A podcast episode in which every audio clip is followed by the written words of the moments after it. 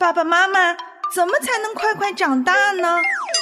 孩子，成长是一个漫长的过程。对呀，爸爸妈妈也都还在成长。爷爷，你和奶奶，你们也还会成长吗？当然了，我们也要继续成长，满有基督长成的身量。那怎么才能长大成人呢？唯喜爱耶和华的律法，昼夜思想，这人变为有福。他要像一棵树，栽在溪水旁，按时候结果子，叶子也不枯干。凡他所做的，尽都顺利。向下扎根，向上生长。让林真儿陪伴您全家一起成长吧。灵城真言家庭灵修系列，喜乐灵城，期待您每一天与我们一起与神同行。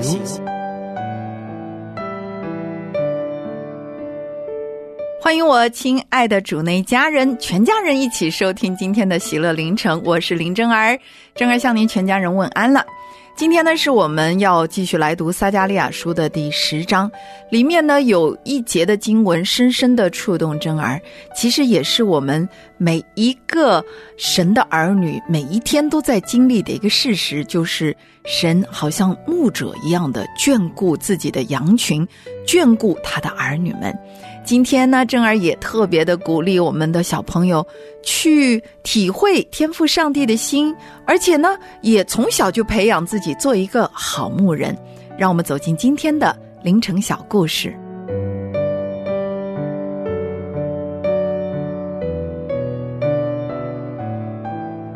今天正儿要跟大家分享一则真实的小故事。这个故事呢，发生在上个世纪的六十年代。在一个冬天的早上，一个爸爸，同时他也是一位牧者，因为他有事情，那一天必须要外出去办事，所以就交代自己的两个女儿，十二岁和十九岁的美美和蓉蓉，来代替他出门放羊。哎呀，虽然姐妹两个呢常常陪伴爸爸去放牧羊群，可是。从来没有一次是爸爸不在身边，单独要承担牧羊人的职责的。于是爸爸就千交代万嘱咐的告诉姐姐说：“阿爸很快就回来，你们临时放一会儿羊，记得喽，千万要保护好羊群。”姐姐梅梅说：“阿爸你就放心吧，我们又不是第一次放羊。”我们啊，平常都跟着你，早知道什么该做，什么不该做了。姐姐说的真的是实话，只要是牧民的孩子，谁都会放牧，而且他们从小就是和羊群一起长大的呀。不过呢，有一个问题出现了，他们只在晴天放过羊，因为雨雪天气啊。爸爸总是心疼他们，从来不让他们跟着。今天天色还好，所以梅梅和蓉蓉啊，就赶着上百只的羊出门了。雪把草堆住了，羊吃不饱，老是往前跑。于是姐妹两个就顺势跟着羊群跑啊走啊，渐渐的，离家越来越远了。到了中午时分，天气突变，低垂的云层开始下起了鹅毛大雪，西北风怒吼着，卷着漫天的大雪狂舞，霎时间就吞没了整片的草原。暴风雪的忽然来到，让小姐妹两个首先想到的就是这一百多只羊。哦。妹妹，蓉蓉，咱们赶快赶快把羊赶回去吧！好的，姐姐，快快，我们两个快呀！说时迟，那时快，两姐妹冒着刺骨的风雪，急忙的拢住羊群，转身往回赶。可是，暴风雪如一道无形的墙，阻拦了羊群的归路。上百只羊不停的乱跑，而姐妹两个就全力以赴的在追赶。啊，蓉蓉，这雪太大了，可可怎么的，羊一只也不能丢啊！两个孩子不知跑了多长的时间，总算把乱窜的羊群聚拢在一处，而且不知不觉，天色就已经晚了，暴风雪仍在继续着，羊群。也在风雪当中，朝着家的方向快走。小姐妹们，不管怎么累，真的已经精疲力竭了。可是她们仍然相信，如果她们只要慢下来，羊就没命了。她们边走边互相高喊着姐姐和妹妹的名字：“梅梅，蓉蓉，姐姐，妹妹。”他们彼此关照激励，而羊群也在他们竭力的呼喊当中，没有再跑散，居然奇妙的一直聚拢着，直到天完全黑下来的那前一刻，都平平安安的回到了羊圈。而没想到，当梅梅和蓉蓉到家的时候，才发现爸爸不在家。原来爸爸知道他们两个赶羊出去，看着漫天的风雪，就心如刀绞，心急如焚。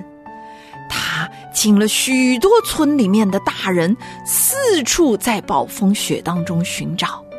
很多的大人都告诉爸爸说：“算了，回家吧，也许孩子们已经平安返家了。”可爸爸却说：“如果找不到两个孩子，我绝对不回家。”原来，父亲像疯了一样不顾一切的在暴风雪当中去寻找自己的孩子，直到人们在很远很远的一个蒙古包的第二天的清晨，发现早就已经冻僵了的吴爸爸。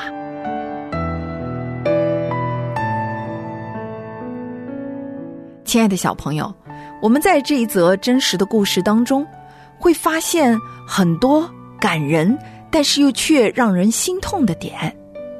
的确，只要我们牧过羊群，我们会发现牧人们珍惜羊的生命，他们会极度的渴望保护每一只小羊，特别是在狼群袭击或者是羊群遇到什么样的自然灾害和危险的时候。他们会奋不顾身的去寻找失丧的羊，而在我们的生活当中，也会看到许多像吴爸爸这样，当他看到孩子失踪，或者儿女遭遇到危险的时候，奋不顾身为了自己的儿女牺牲性命的父母亲。其实，这都是因为上帝将这样的爱放在牧者。放在父母亲的心里，好牧人为羊舍命。其实，在圣经当中，我们已经看到耶稣把自己比喻为好牧人，而这个并不是新约才有的概念。就在今天我们要读的撒加利亚书第十章第三节里面，就说到万军之耶和华眷顾自己的羊群。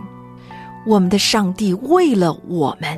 在失丧走迷的途中，他竟然离开他自己的宝座，全然的把他自己投身在寻找我们的救赎计划当中，并且牺牲他自己，完全的为我们摆上，好牧人为羊舍命，好像吴爸爸为了自己的孩子而舍命一样的去寻找、去挽回，而梅梅和蓉蓉。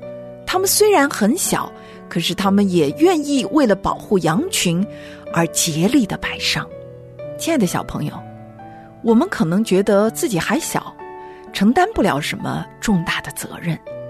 可是你相信吗？每一个生命都有我们要履行的责任，也有上帝的托付和使命。哪怕我们现在才五岁、六岁、十一岁、十二岁。上帝也在我们小小的生命当中托付了一些我们所需要关怀的人，无论是父母亲、祖父母亲、老师、同学、朋友、教会当中的小的弟兄姐妹，或许我们看到他人需要的时候，我们必须要问自己：天父上帝啊，他们是我需要去关怀、去牧养的吗？我可以为了他们奋不顾身的去做那些你希望我做的事吗？我有没有迫切的为别人祷告呢？我有没有为别人的需要去付上努力和代价，去关心、去呵护、去服侍呢？不要以为我们年纪还小，什么都做不了。其实，哪怕在教会当中，去说上一句感谢的话，画一张谢卡给牧者，或者让我们同班同学的小朋友里面能够认识主耶稣，所有这些事情都是我们的举手之劳，是我们可以做的。当我们去做的时候，我们就充当了一个小牧人的角色。而上帝也会给我们力量，可以做一个好牧人。为了要完成好牧人的使命，我们就会需要舍己。当然不是说牺牲生命了，很多的时候舍己是向我们自己的老我说不，也就是说我们要改变我们的坏行为、坏习惯、我们的坏态度，我们要学习做一个上帝眼中合他心意的好孩子。这样的话。别人透过我们就能够说：“哇，原来这个孩子所信靠的上帝是又真又活的呢！”我也要将荣耀归给他。你相信吗？你愿意承担你自己的使命，做一个小小的好牧人吗？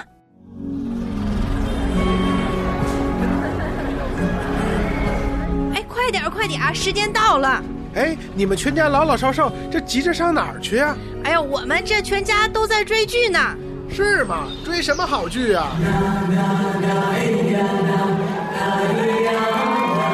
女士们、先生们、小朋友们，欢迎大家来到今天的我家剧场。我们的演出马上开始，经典故事、奇妙演绎、人生百味、真情真爱。我家剧场全体工作人员祝福各位在这里度过一个愉快的时光。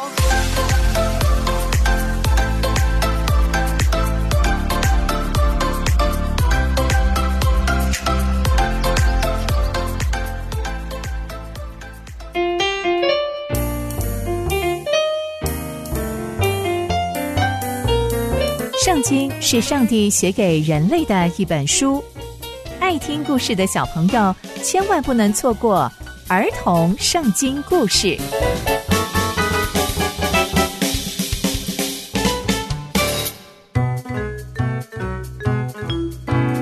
各位亲爱的大朋友、小朋友们，大家好，我是佩珊姐姐。小朋友们，今天佩珊姐姐要跟大家分享的故事是勇敢的约拿丹。我们在前一集中知道。扫罗准备要去攻打非利士人，但却没有等到撒母耳来，就自己献祭，而得罪了上帝。那接下来又会发生什么样的事情呢？就让我们继续听下去吧。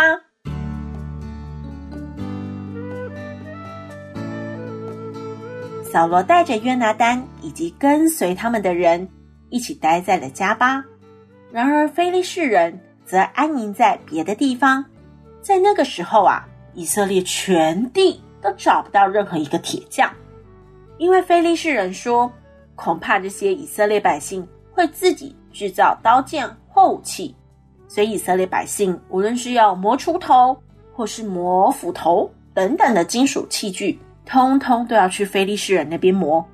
所以到了战争的时候啊，就没有任何一位以色列百姓的手上是有刀或是有枪。或者是任何的金属武器，所以只有扫罗跟约拿丹是有刀枪的。有一天，约拿丹就对着帮他拿武器的仆人说：“哎，来吧，我们去菲利士人那边去。”但约拿丹并没有告诉他的父亲，他要去攻打菲利士人。那个时候，扫罗还坐在米基伦的石榴树下，旁边大概有六百个人。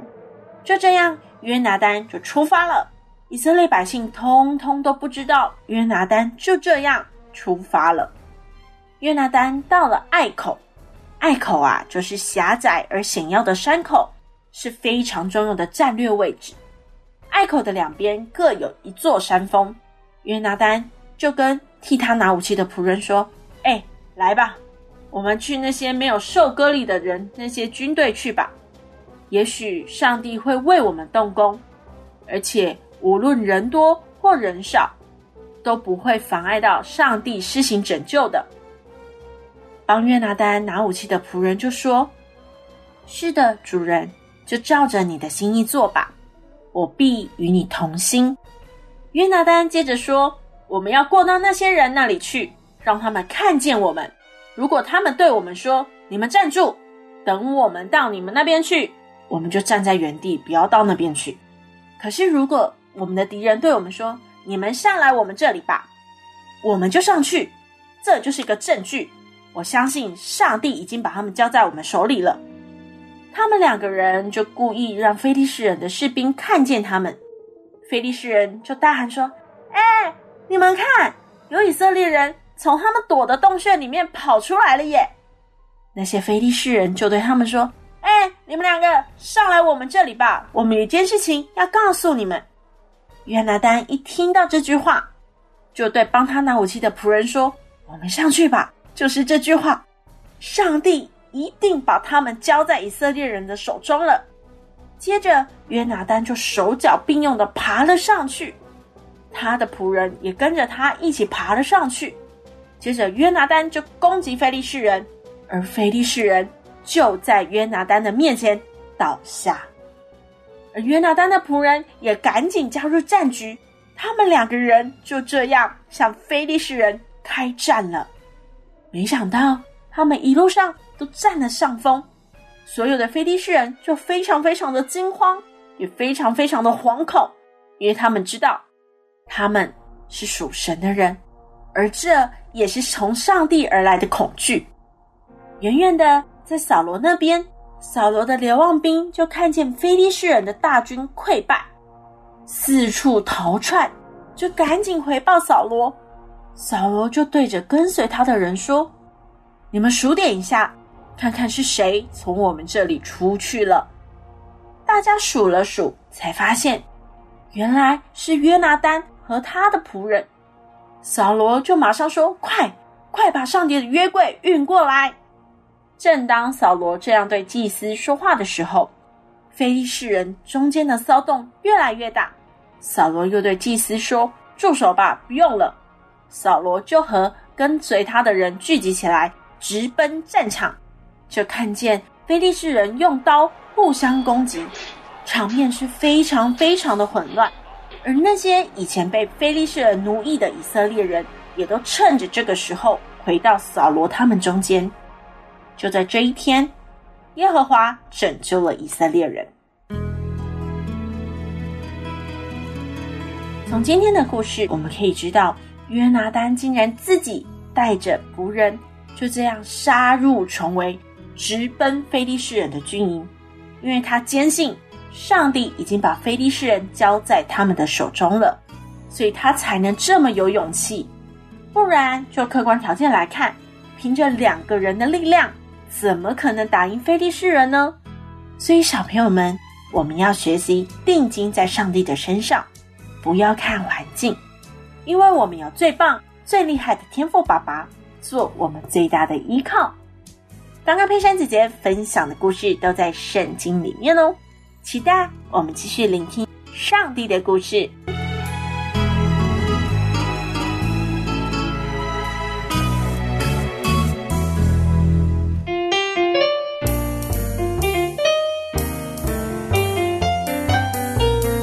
圣经是上帝写给人类的一本书，爱听故事的小朋友千万不能错过儿童圣经故事。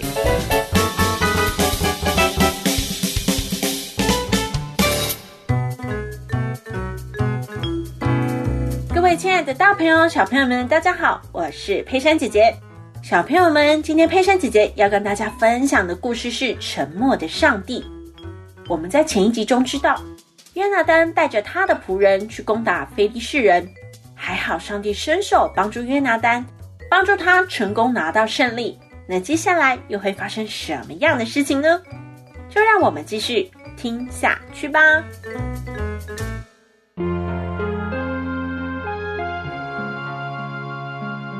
在上帝拯救他们的那天，以色列百姓的处境其实非常的窘迫，因为扫罗对着大家说：“没有等到我向非利士人报仇就吃食物的人，一定会被上帝咒诅。”所以以色列百姓通通都不敢吃食物，而且他们走着走着就走进了一片森林，他们又饿又累。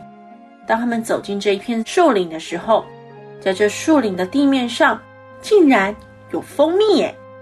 但所有的人都因为扫罗所说的话，都不敢伸手去沾蜂蜜来吃，大家都非常非常的害怕。但这个时候，约拿丹却伸出他手上的杖去沾了蜂蜜，因为他没有听见他爸爸所说的话，所以他就伸出他手上的杖。去沾了蜂蜜来吃，一吃，哇，实在太好吃了！他的眼睛也明亮了起来。以色列百姓看到之后，就急急忙忙的跟约拿丹说：“约拿丹，你的父亲跟我们说，今天吃食物的人，那个人可是会被咒诅的，所以我们都不敢吃东西耶。你怎么还敢吃？”约拿丹就回答他说。嗯，太严重了吧？你们看，我吃了一些蜂蜜之后，我的眼睛就明亮了起来。大家如果把这些夺取过来的食物吃掉，不是比较好吗？我们不是更有体力，可以攻击更多更多的非利士人吗？在那天，所有的以色列百姓都在打仗，又走了好多好多的路，身体非常非常的疲累。又饿又累，但扫罗不许他们吃东西。但他们一听见约拿丹这样说，就马上开始抢夺所有的战利品，并且把牛羊宰杀了，就直接吃了。接着就有人告诉扫罗说：“那些人竟然吃了带着血的肉，这可是不洁净的，这可是得罪上帝。”接着扫罗就生气说：“哎！”你们做了什么好事？现在立刻马上把一块大石头搬到我这里来。扫罗指着那些没有得罪上帝的百姓说：“你们分散到那些人中间，跟他们说，要把牛羊都带到扫罗面前，而且不能吃带着血的肉，这样可是会得罪耶和华的。大家听到没有？”大家听到扫罗所说的话，就照着做。到了晚上。大家都把自己的牛羊带到扫罗那边，扫罗就为上帝筑了一座祭坛，这是他第一次为上帝筑的祭坛。扫罗说：“哎，我们就趁着晚上下去追赶非利士人，抢夺他们，直到天亮，不让他们任何一个人留下来，如何呢？”以色列百姓就说：“扫罗，你看怎么好，就怎么行吧。”但这时候，祭司马上说：“不行，我们要先在这里亲近上帝。”扫罗想了想，就求问上帝说：“上帝啊，我可以下去追赶非利士人吗？你有没有把他们交在以色列人的手中呢？”但那天晚上，上帝并没有回答扫罗。